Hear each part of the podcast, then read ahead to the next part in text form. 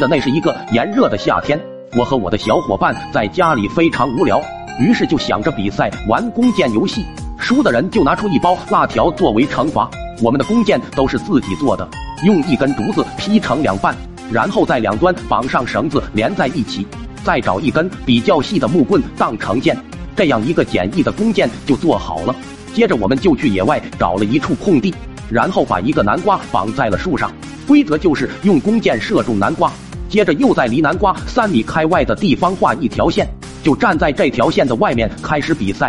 铁柱是第一个开始射箭的，只见他不慌不忙地掏出弓箭，嗖的一下直接命中，还得意地说：“这次不用买辣条也有辣条吃了。”紧接着富贵也是一发命中，终于轮到我了。我深深地吸了一口气，屏住呼吸，看准南瓜就射了出去。没想到和想象的结果完全不一样，那支箭直接射在了大树上面。和南瓜只差了一点点儿，他们二人哈哈大笑，输了也没办法，我只能拿出一包辣条给他们。此时我的心里很是不服，突然想到电视上面那些弓箭都带有羽毛形状的东西，没射中的原因肯定在这里，于是就打起了我家公鸡的主意，一溜烟就跑回了家里，准备抓住公鸡来改良我的箭，好把输的辣条赢回来。可谁知道绕着院子追了好几圈也没带到它。此时的我已经累得满头大汗了。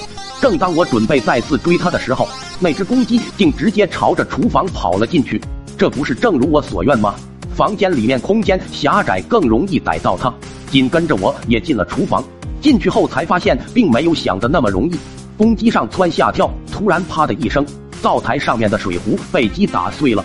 此时脑子里只想赶紧逮到它。至于水壶，就等我赢了比赛再来想办法。我猛地一下朝公鸡扑去，它还没反应过来就被我抓到了。接着就在尾巴上拔了几根比较粗的羽毛，拿出剑就开始改装。改装完成后，就跑去小伙伴那里，一手拿起弓箭就开始炫耀，并表示这次一定要拿到冠军。铁柱和富贵一脸的看不起，不就是加了几根羽毛，还能改变你的技术不成？这次你先来看看你的弓箭变强了多少。接着我拉起弓箭就射了出去。结果刚好命中南瓜，看吧，这不是我技术的问题，是弓箭的问题。然后铁柱和富贵就开始射箭，或许是心里有压力，箭连大树都没碰到，直接飞了出去。我赶紧上去给他们要辣条，这一次还不算亏，平均每人都输了一次。正当我吃的津津有味的时候，突然想到厨房的水壶现场还没收拾，赶紧就跑回家里。当我进到厨房以后。看到老妈正盯着地上散落的两根鸡毛和破碎的水壶，然后看了一眼我手里的弓箭，一下子明白了是怎么回事。就这样，我又被老妈狠狠地揍了一顿。